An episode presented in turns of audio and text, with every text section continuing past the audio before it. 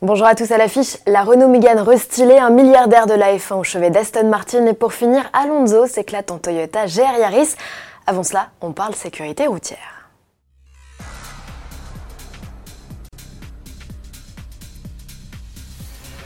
En 2019, la mortalité routière a baissé de 0,3% en métropole, soit 9 décès de moins qu'en 2018, mentionne l'Observatoire national interministériel de la sécurité routière.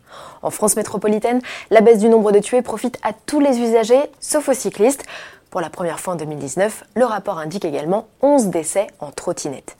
Des chiffres historiquement bas, selon le ministre de l'Intérieur, Christophe Castaner, qui omet une nouvelle fois les statistiques de l'outre-mer où le nombre de tués sur les routes a augmenté de 5,8%.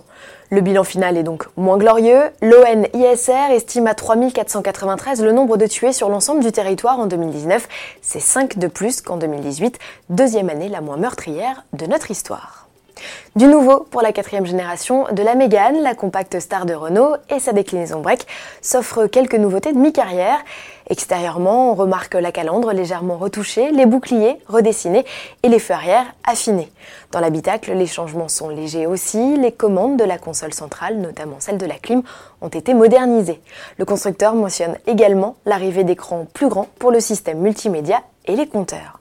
Côté équipement, les Mégane s'enrichissent désormais de projecteurs à LED de série ou encore de nouvelles aides à la conduite comme l'assistant autoroute et trafic qui permet de réguler la vitesse de la voiture et de la maintenir dans la voie jusqu'à 160 km/h. C'est finalement sous le capot que l'on note le plus gros changement avec l'apparition d'une motorisation hybride rechargeable, la même que le Capture. Un 1,6 litre essence fait équipe avec deux moteurs électriques pour une puissance totale de 160 chevaux. La batterie de 9,8 kWh autoriserait une autonomie en mode zéro émission à l'échappement jusqu'à 65 km en usage urbain.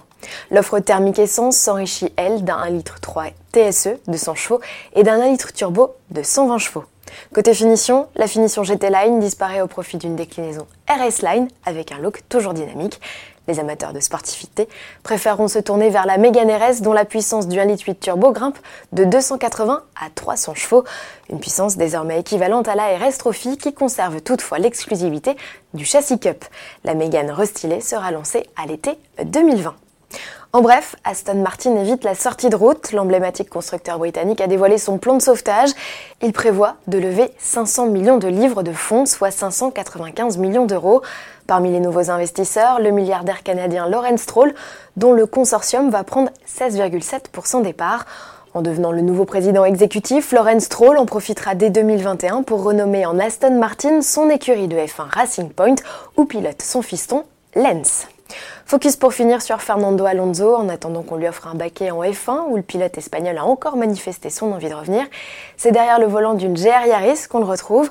Le pilote espagnol a dit tout le bien qu'il pensait de la citadine 3 portes de 261 chevaux sur le circuit d'Estoril au Portugal, bombinette dont les aptitudes l'ont bluffé. Not only the power, the stability, but for me also the brakes. It was a nice surprise.